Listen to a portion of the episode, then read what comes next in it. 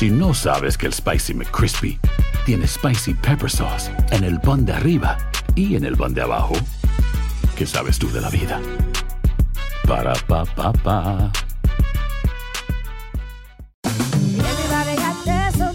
La venta para amigos y familiares de JCPenney está de vuelta. Desde lunes ahorra 30% extra en artículos por toda la tienda. Esos son ahorros adicionales por encima de nuestros precios bajos. Dile a tus amigos, ven con tu familia y ahorren en grande. No olvides, ya se acerca el Día de las Madres. Y tenemos todo lo que mamá quiere: joyería, belleza, salón y tarjetas de regalo. JCPenney, vale la pena. Cupón válido del 29 de abril al 5 de mayo en selección de estilos. Aplican exclusiones. Detalles en la tienda jcp.com. Boost Mobile tiene una gran oferta para que aproveches tu reembolso de impuestos al máximo y te mantengas conectado. Al cambiarte a Boost, recibe un 50% de descuento en tu primer mes de datos ilimitados. O, con un plan ilimitado de 40 dólares, llévate un Samsung Galaxy A15 5G por $39.99. Obtén los mejores teléfonos en las redes 5G más grandes del país. Con Boost Mobile, cambiarse es fácil. Solo visita boostmobile.com. Boost Mobile, sin miedo al éxito. Para clientes nuevos y solamente en línea, requiere AroPay. 50% de descuento en el primer mes requiere un plan de 25 dólares al mes. Aplican otras restricciones. Visita detalles.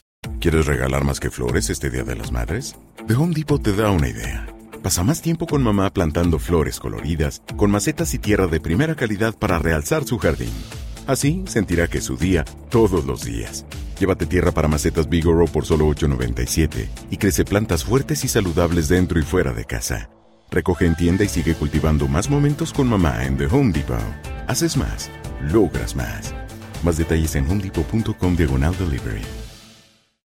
El siguiente podcast es una presentación exclusiva de Euforia On Demand. Queridos amigos, ¿cómo están? Me da mucho gusto saludarlos. Bienvenidos una semana más a nuestro epicentro. Gracias por estar con nosotros. Un placer eh, estar con ustedes desde los estudios de Univisión en Los Ángeles, California.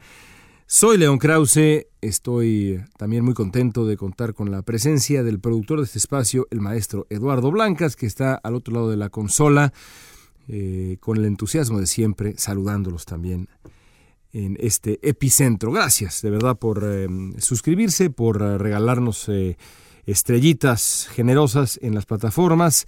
Estamos siempre entusiasmados de estar con ustedes semana a semana. Este epicentro, por cierto, debo adelantarles que vienen algunos cambios buenos, positivos a epicentro. Vamos a meterle eso y demás en las próximas semanas.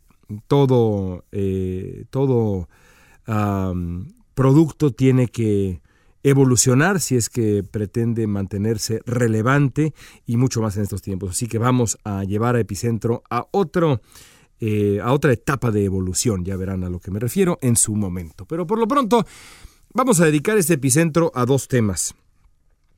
Uno que tiene que ver con la política mexicana y el momento que se vive cuando estamos a, pues eh, ya ¿qué será? Menos de dos meses de septiembre a octubre, de octubre a noviembre, menos de tres meses para el principio formal de la presidencia de Andrés Manuel López Obrador, aunque de pronto parecería que ya estamos en ella.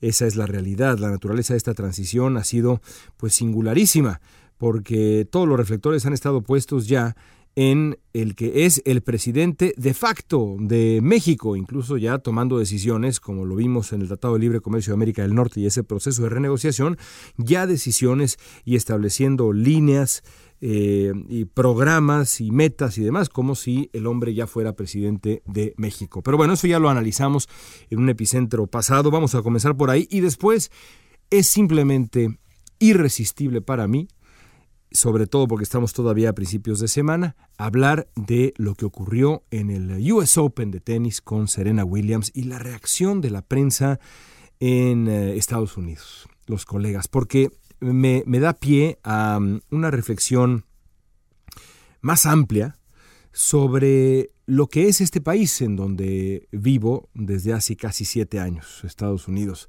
Porque a veces son este tipo de cosas pequeñas, aparentemente triviales, las que revelan el carácter de la gente, pero más allá incluso de las sociedades. Y voy a tratar de explicar por qué esto que pasó con Serena Williams también revela una parte oscura de eh, la manera como Estados Unidos se ve a sí mismo eh, en el escenario mundial. Ya llegaremos a ello. Pero comencemos con política mexicana. Ha sido muy interesante, estoy seguro que para ustedes también, y aquí ya lo hemos hablado en Epicentro, seguir paso a paso esta transición que ya describía yo hace unas semanas y que hoy también ya hace unos segundos describía eh, esta transición singular que se ha dado después del triunfo de Andrés Manuel López Obrador el primero de julio.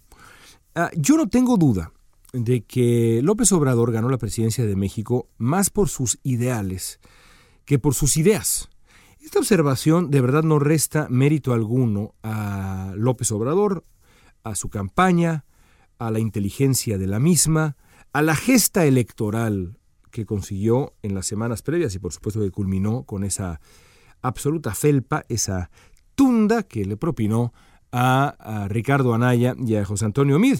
Tan es así que bueno, el señor José Antonio Mid decidió mejor dejarse crecer la barba, ahora parece sobreviviente de los Andes, y lo digo pues con, con todo respeto, francamente, pero es que si una barba ahí, de verdad, como si hubiera ya pasado en el Himalaya un buen rato. Y Ricardo Anaya, yo creo que no le sale mucha barba al señor Anaya y está pues eh, bastante desaparecido también cuando ya han pasado pues algunos meses, em, porque pues no fue cualquier cosa lo que ocurrió, de verdad una tunda auténtica. Es decir, no resta, al decir que López Obrador ganó por sus ideales antes que por sus ideas, esto no resta nada de mérito al triunfo de Andrés Manuel López Obrador. Al contrario, mi propuesta es que al decirlo eh, podamos analizar por qué el mensaje López Obradorista encontró un eco que de tan potente resultó invencible. La campaña de López Obrador dependió sobre todo de, bueno, primero que nada de ocurrencias, porque es lo que fueron muchas de estas este, eh, ideas, ocurrencias, que eh, establecieron agenda, y eso eh, López Obrador lo ha hecho fantásticamente bien desde hace literalmente décadas, pero que hoy parecen inviables, inviables, pero más allá de estas propuestas, que en muchos casos fueron ocurrencias, insisto, la campaña de López Obrador pasó por la promesa de una renovación moral muy ambiciosa. López Obrador prometió que a través de esa renovación moral, esta regeneración moral, eh, cambiarían no solo los modos de la política en México, sino incluso la, manera de hacer vida pública, de llevar eh, la vida pública en, en México.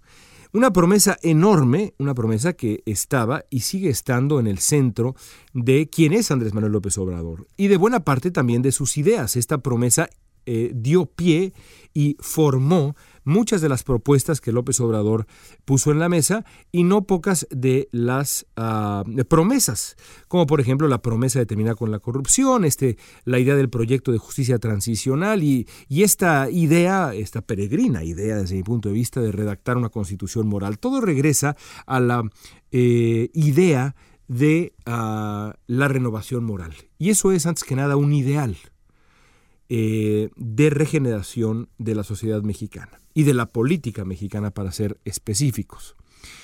Además, López Obrador prometió una renovación moral que no solamente incluyera eh, lo simbólico, como por ejemplo vivir modestamente, de manera austera, eh, viajar sin lujos ni escoltas, no solamente eso, sino también en lo profundo, cambiar la manera de hacer vida pública en México. Es decir, juró en otras palabras y en pocas palabras, ejercer un liderazgo eminentemente moral.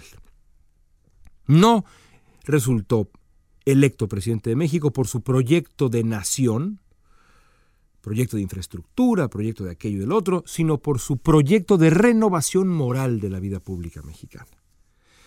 Después del primero de julio, varios simpatizantes de Andrés Manuel López Obrador han usado esta indiscutible mayoría obtenida en la elección como una justificación de un cambio con C mayúscula en los términos y con los modos que le plazcan al presidente electo y su partido. No solamente eso, hay quien dice que el triunfo implica un mandato tan categórico, tan enorme que es incuestionable. Ganamos punto y se acabó. Y ganamos por mayoría, así que por favor, silencio. Ya siéntese señor, ya siéntese señora, como se dice ahora de manera bastante brutal en redes sociales. Desde el punto de vista aritmético, pues evidentemente no se equivocan. La mayoría es la mayoría. En términos políticos puede que también tengan razón porque pues el legislativo y otras instituciones en México parecen haber asumido la llegada del nuevo presidente más como una suerte de gran coronación que como el principio de un sexenio que va a tener límites de toda índole y una fecha de caducidad. Ahora, en lo que no tienen razón estos intérpretes más absolutos de la victoria de López Obrador, es en la uh, suposición de que está garantizada la estabilidad del respaldo público al nuevo presidente. No está garantizada, desde mi punto de vista, porque primero hay que analizar las razones por las que López Obrador ganó, como ya hice yo hace unos segundos. Y si López Obrador ganó sobre todo por su promesa de renovación moral, entonces es natural concluir que un porcentaje importante de esos 30 millones de votos que recibió López Obrador se debieron a gente que tradicionalmente no vota por él, porque sabemos todos que la, base electoral dura de López Obrador siempre ha sido un tercio de los votantes mexicanos, un tercio del total de los votantes. Eh, el, margen entre ese tercio y los 30 millones de, de electores, entre ese tercio y el 53% que finalmente obtuvo López Obrador, solo se explica por el desencanto. El desencanto ante un sistema político putrefacto. Y junto a ese desencanto, la eh, idea de que Andrés Manuel López Obrador ejercería un liderazgo eminentemente moral, efectivo, que renovaría el sistema político mexicano y la manera de hacer política y la manera de llevar vida pública en México. Si esto es verdad, y me parece que no es aventurado suponerlo, la razón por la cual estos votantes, antes panistas, antes priistas o independientes, decidieron apoyar de manera tan dramática y tan clara a López Obrador, si esto es verdad, y yo creo que lo es, entonces no está garantizado el respaldo a López Obrador si él no está a la altura de su promesa central. Y de ahí que el riesgo que ha tomado López Obrador con la apuesta desde que ganó el primero de julio me parezca tan enorme.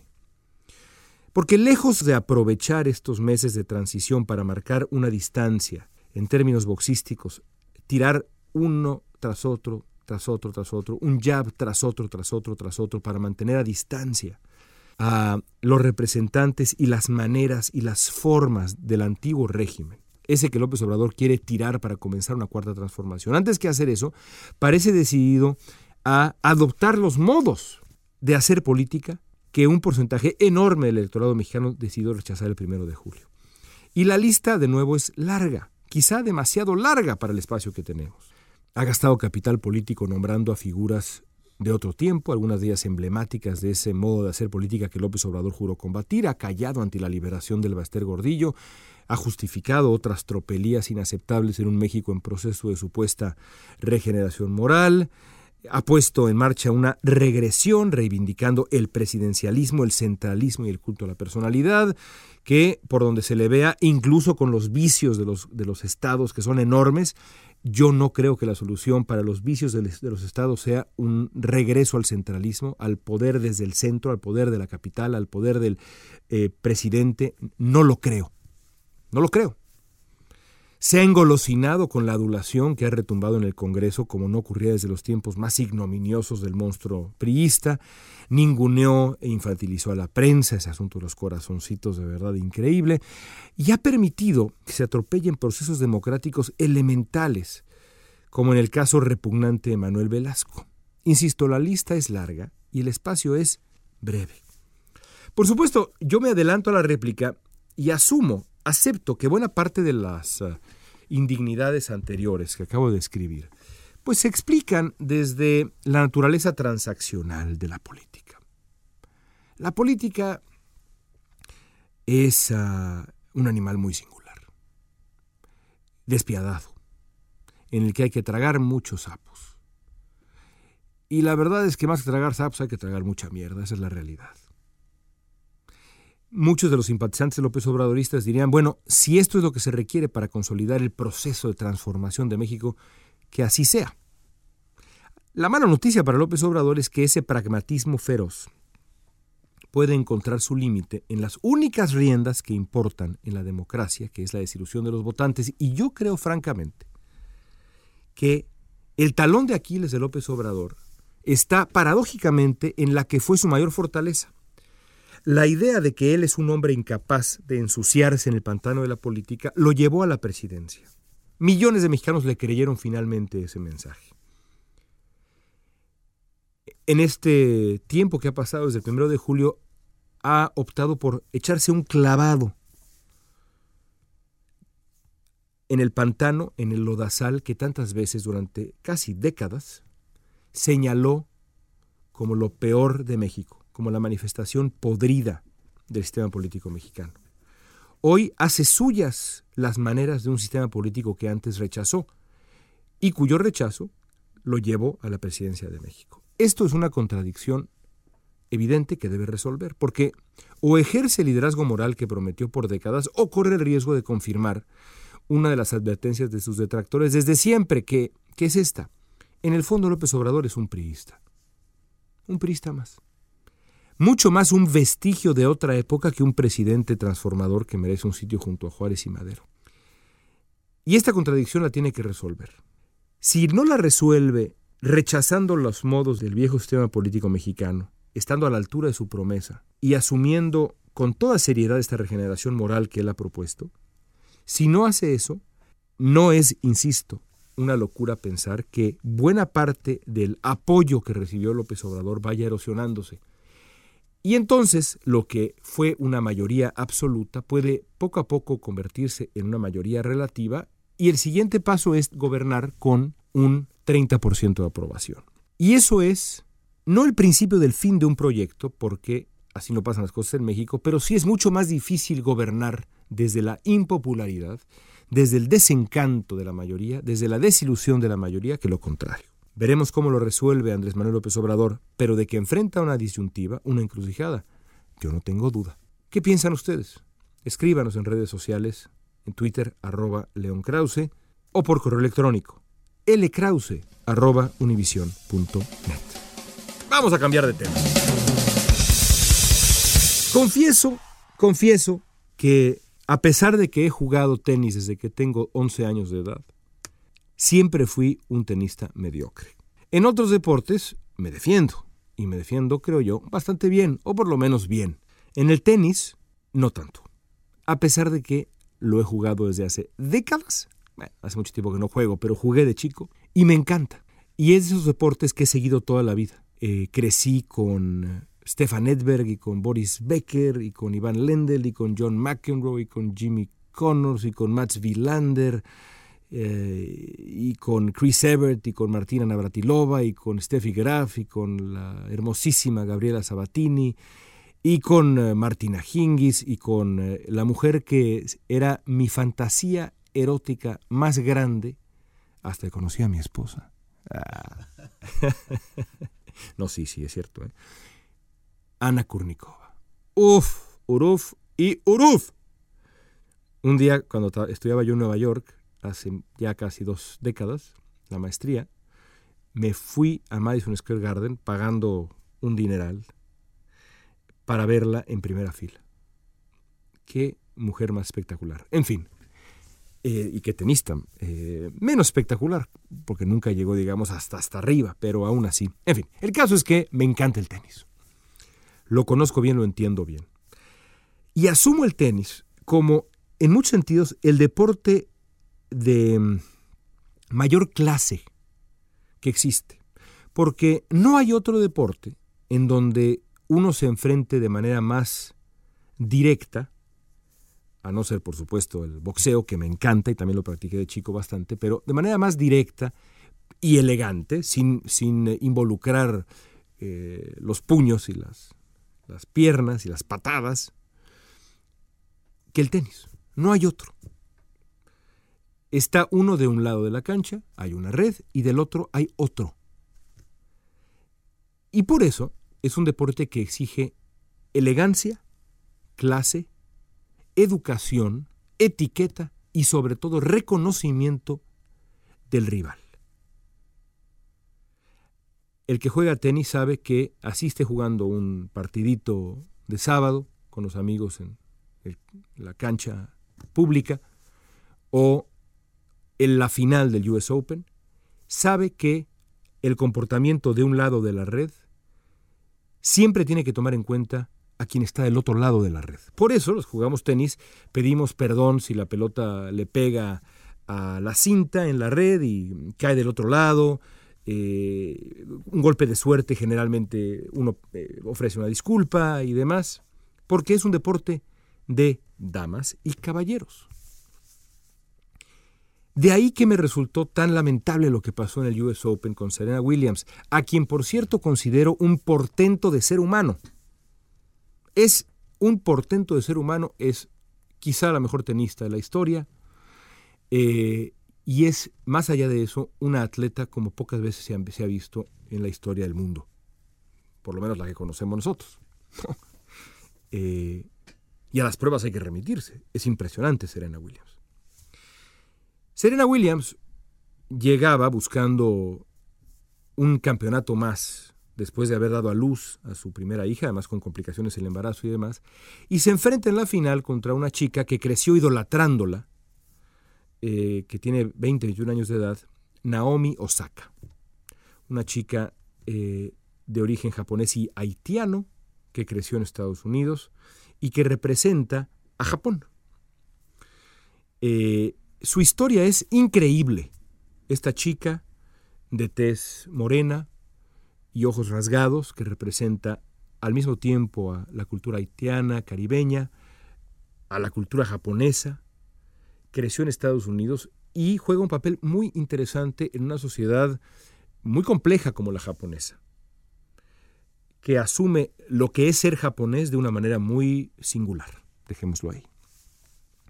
Por eso la idea de que Naomi Osaka ganara un campeonato de este tamaño era algo muy hermoso, porque obligaría a Japón a mirarse al espejo y reconocer a esta chica como propia. O no, lo cual sería un error mayúsculo. Así que llegaron la japonesa haitiana Osaka contra Serena Williams. Y durante el partido, Naomi Osaka borra de la cancha a Serena Williams. Punto y se acabó. Cualquier persona que sepa de tenis, y aunque no sepas de tenis, pero si sabes de tenis, te das cuenta que la borró. Yo no veo cómo Serena Williams hubiera regresado en ese partido. Y Serena Williams tampoco. Esa es la realidad. El juez de silla la eh, sanciona, primero, la amonesta, porque se da cuenta que el entrenador de Serena Williams está haciéndole señas, cosa que no está permitido, sanción. Y entonces ella se enoja y dice, yo nunca hago trampa, yo eh, me debes una disculpa, yo nunca hago trampa. Lo cierto es que no se, no, el castigo y la sanción, la amonestación, no tiene que ver con ella, tiene que ver con su entrenador. La amonestación se da aunque el jugador no haya visto las señas del entrenador. Nadie la está acusando de hacer trampa se está señalando a su entrenador de romper las reglas y mandarle una señal que puede ser interpretada como una señal de guía táctica. No le gustó a la Williams, que para entonces ya iba perdiendo con claridad. Y después, en su frustración, revienta una raqueta contra el piso y entonces el juez de silla no tiene otra más que amonestarla de nuevo y quitarle un punto. Eso hace que la señora Williams se irrite todavía más y siga diciéndole al juez de silla, yo tengo una hija, ¿cómo se atreve? Eh, yo no hago trampa, me debe una disculpa, es usted un ladrón. Y entonces el juez de silla,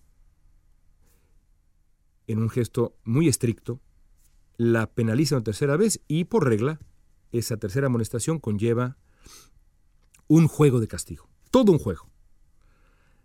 Y eso pone a Naomi Osaka al borde del triunfo y Naomi Osaka gana el campeonato. Pero no sin antes presenciar a Serena Williams llorando en la cancha, acusando discriminación en la cancha, faltando al respeto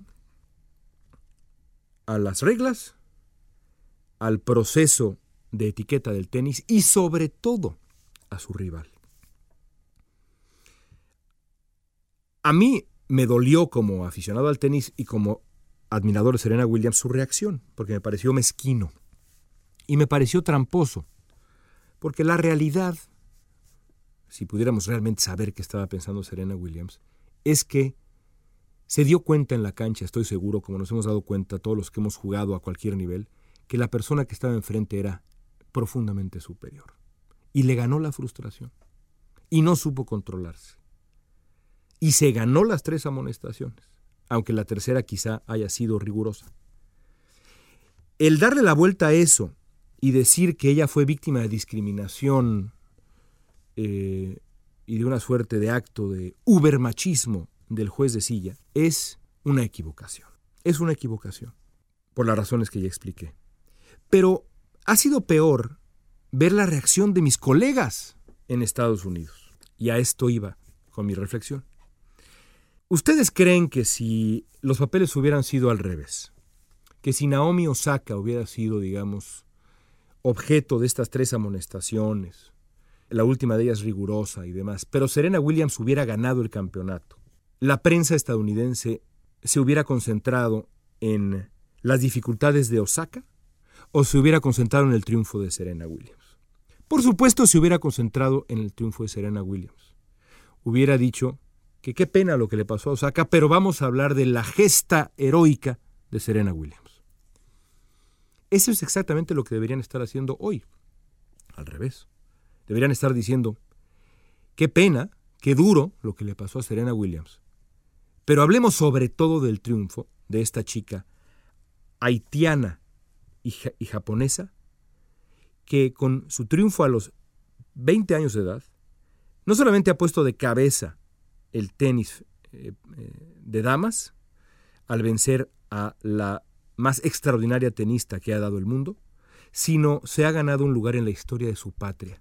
Y si me empujan un poquito de sus dos países, porque para Haití se imaginan ustedes lo que es que una medio hija suya de ese país sufrido caribeño sea campeona del US Open.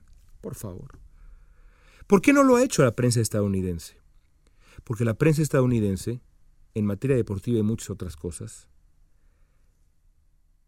no está exenta de uno de los lados oscuros de este país, que es el mirarse al ombligo. De pronto, viviendo acá, le queda uno la impresión de que a los estadounidenses les interesa lo propio y nada más. En los Juegos Olímpicos solamente existen los competidores americanos. Oye, pero hay una extraordinaria nadadora, hay un increíble yo qué sé, boxeador, eh, la lucha grecorromana, hay un ucraniano extraordinario. No, lo que importa son los atletas americanos, estadounidenses. Punto y se acabó. Cuando el equipo estadounidense no calificó a la Copa del Mundo de Rusia, la cadena Fox recortó sus operaciones como si hubiera caído el mundo, porque asumió que los otros 31 equipos no importaban si no iba el equipo estadounidense, por más malo que haya sido, que hubiera sido muy mal. Y eso es un defecto muy grande de Estados Unidos que rebasa lo, lo deportivo, que tiene que ver con cosas mucho más profundas que lo deportivo.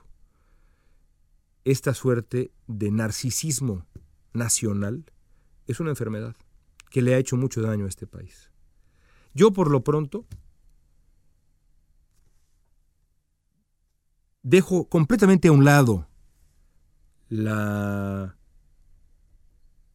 historia de lo que le pasó a Serena Williams. Lamento que haya tenido este uh, vaivén con el juez de silla. Lamento que el juez de silla haya sido quizá demasiado riguroso en esa tercera amonestación, pero punto y se acabó, Dios. No me interesa dedicarle un segundo a eh, la idea de que Serena Williams fue víctima de discriminación, porque no lo fue.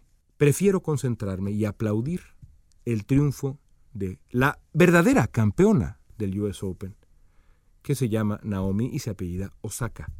Orgullo de Japón y de Haití, y también de este muy humilde aficionado al tenis y al deporte.